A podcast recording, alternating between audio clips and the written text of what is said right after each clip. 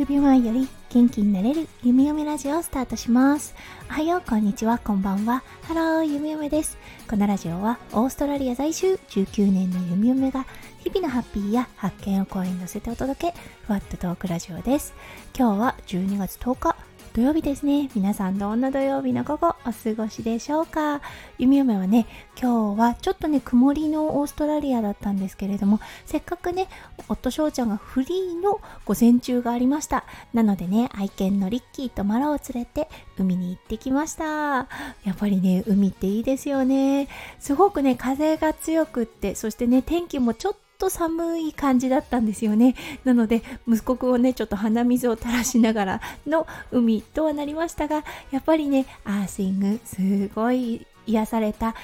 午前中のひとときを過ごしました。うん、あの皆さん共感してくれるかどうかわからないんですが、海に行った後って体疲れますよね。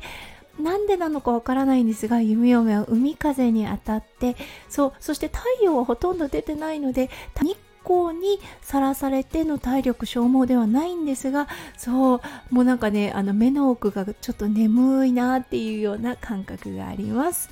はいそれでは早速ですが今日のテーマに移りましょう。今日のテーマはあそうか満腹ジュースできたんだ。についてお話ししたいと思います。それでは今日も元気に弓嫁ラジオをスタートします。はい今日だったんですが海の帰りにバーガー屋さんに行きました。息子くんはねそこのフライドポテトが大好きなんですね。そう小さい頃からよく行っていて最近ね息子くん食べてなかったんですが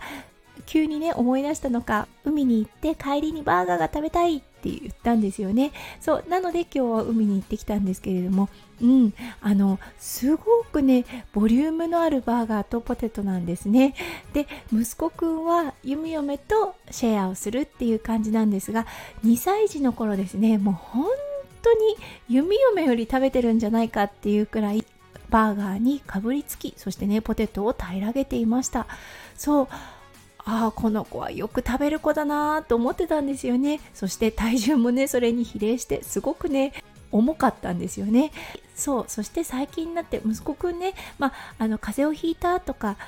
いろいろな要素もあるんですがすごくねほっそりしてきたんですよね。これはね確かに先輩ママからも言われていました。3歳になってくるとなんかニョキニョキ伸びてそうほっそりしてくるわよなんて言われてたんですがまさにその状態で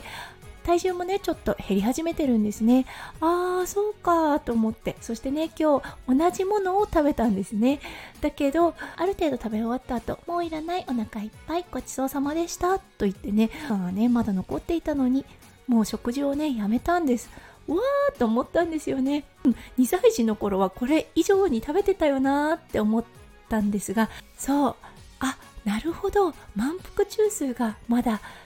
発達してなかったんだな昔はっていうことに気がついたんですよね。だから気の赴くまま食べ物を詰め込んでいたんだろうなって思います。ああ気づいてあげるべきだったなって今更ながらに思った弓嫁となりました。うんだけどね今満腹中枢っていうのがしっかりできてきてで自分であもうお腹がいっぱいだと気づいてそれを伝えることができるようになってきたんだなと思って。うん確かにね最近もう好き嫌いがしっかり出てきてこれは食べるこれは食べないの意思表示がねすごい出てきたんですね、うん、だけどねあこうやってね自分でちゃんと好みを言えるようになってそしてある程度ねもう満腹といった感覚になったらちゃんと食べることをねやめることができるんだなって思いました。これから息子くんもしかしたらもう少しね痩せていくのかなって思いました。標準よりかなり大きい子なので、うん息子くんのねペースで息子くんが食べたければ食べればいいし息子くんが食べたくなければ食べなくてもいいなって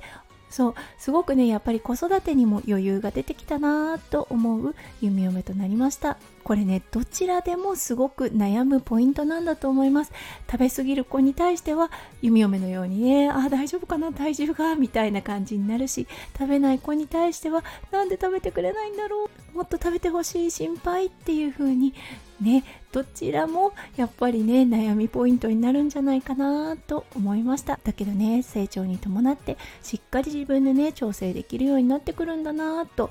うん、なんかもうね息子くんをたくましいななと改めて思う弓嫁となりましたはいということで今日は満腹中枢が発達したはい、3歳児についてお話しさせていただきました。今日も最後まで聞いてくださって本当にありがとうございました。皆さんの一日がキラキラがいっぱいいっぱい詰まった素敵な素敵なものでありますよう、弓嫁心からお祈りいたしております。それではまた明日の配信でお会いしましょう。数秒前より元気になれる弓嫁ラジオ、弓嫁でした。じゃあね、バイバイ。